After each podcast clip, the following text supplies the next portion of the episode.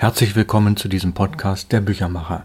Mein Name ist Ralf Plenz aus Hamburg und ich begrüße Sie sehr herzlich. Wir sind bei Folge 207 im Bereich Wie Verlage Bücher machen, Teil 145. Wir haben hier einen Gast und zwar nicht im Studio, sondern live und draußen und dieses Gespräch ist vor einiger Zeit aufgezeichnet worden während der Messe Buch Berlin. Die akustische Qualität war leider nicht so gut. Wir haben das draußen gemacht, viele Hintergrundgeräusche. Der Wind pfiff ein wenig ins Mikrofon und wir bitten diese etwas schlechtere als gewohnte Qualität zu entschuldigen. Mein Interviewgast ist Abel Döring, der sich gleich selber vorstellen wird. Er ist unter anderem viele Jahre ein Antiquariatsbuchhändler gewesen. Freuen Sie sich auf das Gespräch und nun geht's los.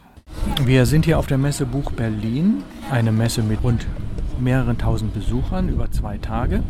Und ich treffe dort und habe getroffen viele spannende Leute.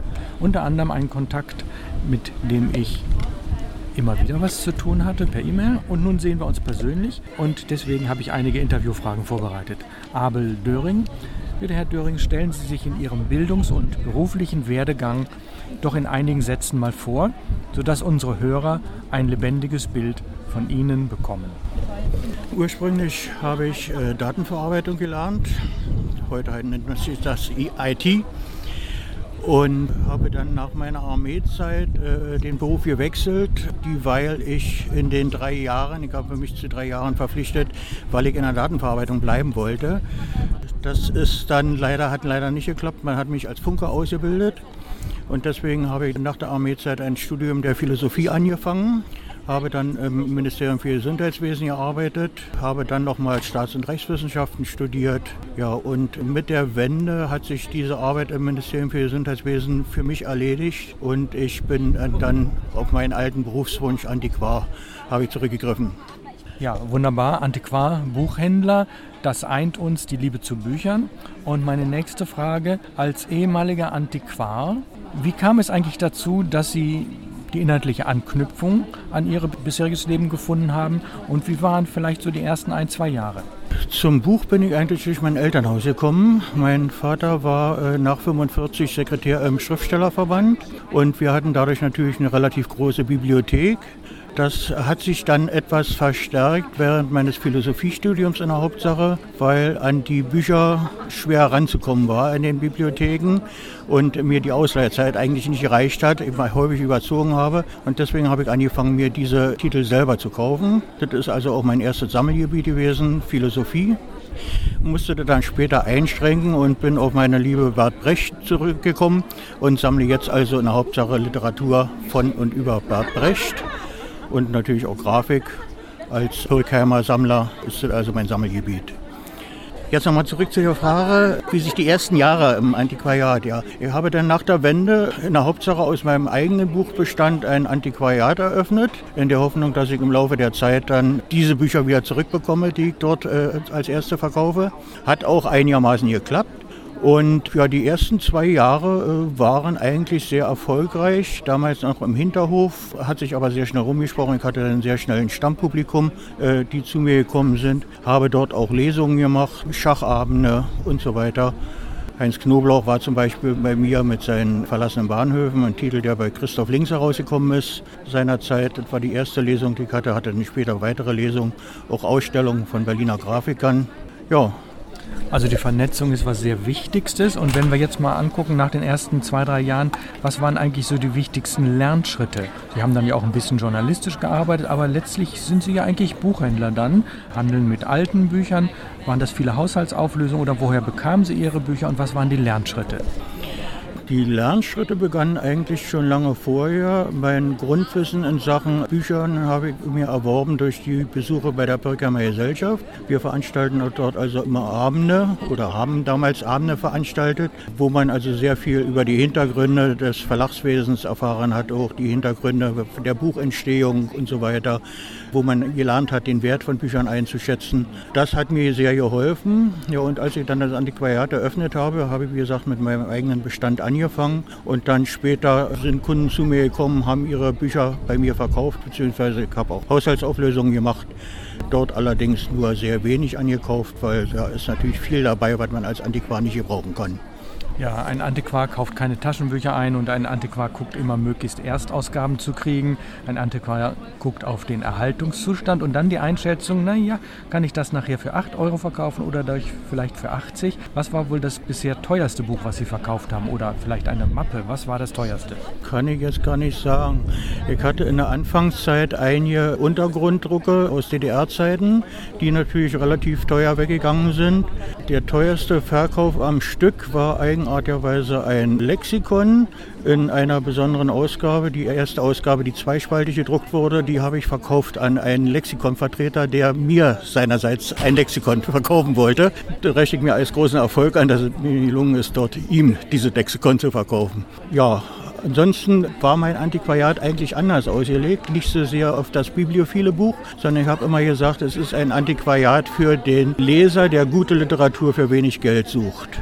Meine Spezialstrecke war natürlich neben Geisteswissenschaften, also in der Hauptsache Philosophie, äh, die Buchproduktion der DDR. Und darauf habe ich mich spezialisiert. Man muss sich als Antiquar auch spezialisieren, um ein bestimmtes Publikum zu kriegen. Man kann also nicht querbeet einfach alle Sachen in seinen Laden stellen. Dann wird man keine Kunden bekommen. Ja, die Spezialisierung ist sehr, sehr wichtig und ich bin früher auch sehr gerne in Antiquariate gegangen. Das hat sich natürlich geändert. Jetzt schauen wir mal in Ihre äh, Vita hinein. Vor einigen Jahren haben Sie dieses Hinterhof-Antiquariat aufgegeben. Und der Online-Verkauf über die beiden Plattformen, die ja bekannt sind, zvab.de und antiquariat.de, hatte stark zugenommen. Berichten Sie doch ein wenig über die ersten rund zehn Jahre des Online-Buchvertriebs und speziell über die beiden Plattformen. Also am Online-Buchverkauf habe ich mich eigentlich relativ selten beteiligt, also über ZVB und so weiter. Die etwas teureren Titel habe ich auch dort eingestellt, aber wie gesagt, meine Spezialstrecke war eigentlich das preiswerte Buch und es lohnt sich eigentlich nicht im Internet ein Buch unter 20 Euro zu verkaufen. Da ist keine Gewinnspanne mehr da. Und insofern habe ich also Plattformen relativ selten benutzt, sondern nur, wenn mir mal also wirklich bibliophile Titel in die Hände gekommen sind. Dennoch ähm, dieses Spannungsverhältnis ZVAB als das ältere Portal Viele Hörer wissen nicht, das wurde gekauft und zwar von Amazon. Diese Alternative antiquariat.de ist genossenschaftlich orientiert. Hatten Sie da irgendwelche persönlichen Kontakte? Ja, da hatte ich natürlich äh, persönliche Kontakte. Die Genossenschaft der Internetantiquare ist ja auch äh, Mitglied der Pirkheimer Gesellschaft. Ich habe an einigen Vorstandssitzungen daran teilgenommen. Diese Genossenschaft wurde ja gegründet, um eine Alternative für Antiquare zu bieten äh, gegenüber ZVAB, äh, weil bei ZVAB sich sehr schnell herausstellte, dass die Einstellgebühren eigentlich zu hoch waren, um vernünftigen Gewinn zu erzielen und auch die Provision ist zu hoch gewesen. Deswegen haben sich Antiquare selber zu zusammengeschlossen zu einer äh, Internetplattform antiquariat.de, die jetzt auch sehr erfolgreich läuft. Zumal also inzwischen ZVAB, wie gesagt, zu Amazon gehört und sich die Antiquare den AGBs der, äh, von Amazon unterwerfen müssen, nicht mehr ihre eigenen AGBs dort einstellen können. Das äh, hat die ganze Sache etwas kompliziert äh, gestaltet für die Antiquare. Ja, das sind die großen Unterschiede, die mir auch erst seit ungefähr zwei Jahren bewusst sind. Ähm, das Antiquariat.de, was optisch nicht so schön aussieht, letztlich die gleichen Buchhändler, die im Hintergrund stecken, die gleichen Antiquare, die genau die gleichen Titel einstellen, aber sie profitieren letztlich mehr davon. Und deswegen unsere gemeinsame Kaufempfehlung, wenn Sie gebrauchte Bücher suchen, gucken Sie zuerst bei antiquariat.de. Ja, gucken wir noch ein bisschen in die Vergangenheit. Sie sind sehr lange bei der Vereinigung der Pirkheimer Gesellschaft eine hochinteressante Gesellschaft, wo ich auch seit rund zwei Jahren bin. Gucken wir mal vielleicht ein bisschen in die Veranstaltung oder letztlich auch die Frage für Sie ganz persönlich, wie wichtig ist eigentlich eine Buchmesse für Sie? Eine Buchmesse ist für mich äh, schon immer wichtig gewesen, also sowohl als ich Antiquar war, als auch äh, jetzt, wo ich also diese Tätigkeit kaum noch ausübe, nur äh, gelegentlich im Internet was verkaufe. Aber als Buchinteressierter ist eine Buchmesse für mich natürlich immer interessant. Also ich fahre auch mit meiner Tochter regelmäßig zur Leipziger Buchmesse, war auch schon mal auf der Frankfurter Buchmesse, die für mich weniger interessant ist, da sie etwas kommerzieller angelegt ist. Aber auch so kleinere Buchmessen wie hier die Buch Berlin. Buch Berlin heißt sie. Also die Berliner Buchmesse ist auch interessant. Daneben natürlich auch Antiquariatsmessen, die jetzt nach Corona wieder äh, verstärkt stattfinden ist ein bisschen eingeschlafen, nachdem der äh, Organisator dieser Messen, der Herr Tursch, äh, äh, verstorben ist. Und durch Corona äh, fand die jetzt eine Weile nicht statt, äh, auch nicht die angegliederte an die Leipziger Buchmesse. Jetzt finden diese Antiquariatsmessen wieder statt und sind natürlich für mich auch nach wie vor sehr interessant. Ja, machen wir ein bisschen Eigenwerbung. Äh, Sie sind ja bei Facebook und auch als Blogger recht aktiv und Sie können gleich, gleich mal sagen, wie man äh, sozusagen Ihre Texte findet und wie würden Sie Ihre Erfahrungen zusammenfassen aus diesem digitalen Nomadenleben, also als Blogger, als Journalist, als jemand, der sich mit Büchern sehr gut auskennt und Verlage und Bücher rezensiert. Also zu finden bin ich, äh, wenn man bei Google eingibt, Informationen eines Pirkheimers oder unter der direkten Adresse Pirkheimer, Pirkheimer geschrieben mit CK, pirkheimer.blogspot.com. Da findet man mich ohne weiteres und die Zugriffszahlen sind eigentlich auch beachtlich, die ich auf der Seite habe. Ich habe die Seite so angelegt, dass sie ein größtmögliches Publikum anspricht. Das heißt also, der jugendliche Leser, der zum ersten Mal Kontakt überhaupt mit dem Mediumbuch kommt, und also auch den gestandenen Sammler bis hin zum inkunablen Sammler, sofern sich das jemand leisten kann. Also ich versuche dort ein möglichst breites äh, Publikum anzusprechen und habe also auch die entsprechende Resonanz erfahren, insbesondere indem sich die Leser dieses Blogs interessieren für eine Mitgliedschaft bei den Pirkheimern oder auch bei regionalen bibliophilen Vereinigungen wie dem Leipziger Bibliophilen Abend, dem Berliner Bibliophilen Abend, dem ich übrigens äh, seit kurzem als äh, vorstehe. Ja, und also diese Resonanz, die äh, ist eine äh, sehr befriedigende für mich, weil ich daran sehe, dass es also nicht verkehrt ist, diesen Blog zu betreiben, dass ich also damit wirklich jemanden erreiche.